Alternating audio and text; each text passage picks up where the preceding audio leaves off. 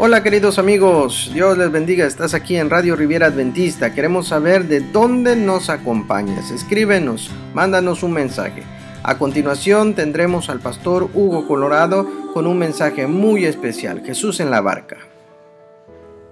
Uno de los episodios más extraordinarios de la vida de Jesús en la tierra, sin duda es el momento cuando detiene la tormenta Dicho suceso aparece en Mateo, Marcos y Lucas y queda para testimonio nuestro con el fin de aprender tantas lecciones que podemos destacar. El relato sugiere que eso pasó justo después de que Jesús se la pasara todo el día predicando y sanando enfermos. Sin duda que fue un día bastante agotador de tal manera que la humanidad del Salvador quedó exhausta. Por tal motivo, eso nos da una idea del por qué al zarpar en la barca junto con los discípulos y al entrar en contacto con la tormenta él dormía. ¿Te puedes imaginar cómo es posible que en una tormenta con toda su furia Jesús duerma? Resumiendo aún más la historia, cuando los discípulos no pueden más, acuden a Jesús para despertarlo y pedir su pronto auxilio. El maestro reprende con una gran autoridad dicha tormenta para después reprender a sus discípulos con la acuñada frase de ¿Por qué estáis amedrentados? ¿Cómo no tenéis fe? Finalmente, los testigos oculares de tan impactante milagro terminan diciendo, ¿Quién es este que aún el viento y el mar le obedecen? Te invito a pensar en lo siguiente. Número 1. La tormenta siempre llega de la nada. Aquellos hombres con maestría y doctorado en barcas, velas y redes nunca vieron venir que una tempestad se avecinaba en aquella noche. El día de hoy ninguno de nosotros vio venir la situación que vivimos y aunque creemos que esto pronto pasará, la verdad es que constantemente muchas otras tormentas y tempestades nos van a sorprender. Número 2. En medio de la peor tormenta que puedas estar atravesando, recuerda siempre que Jesús está al control de las cosas y aunque parezca dormir, ten la seguridad que se encuentra contigo y está dispuesto a salvarnos en cuanto se lo pidamos. Solo recuerda siempre que Él sea tu primera opción y no la última. Y número 3. ¿Quién es este que aún el viento y el mar le obedecen? El mismo que libró al pueblo de Israel de Egipto, el mismo que abrió el mar rojo, el mismo que hizo caer fuego del cielo, el mismo que es el responsable de todos los milagros y maravillas registradas en la Biblia, Cristo Jesús, el mismo que el día de hoy está dispuesto para ir en nuestro auxilio y pronto socorro. Querido amigo, querida amiga, no te desanimes por la tempestad que ha llegado a tu vida. Esta vez te invito a poner tu fe en aquel que aún el viento y el mar le obedecen. Que Dios te bendiga.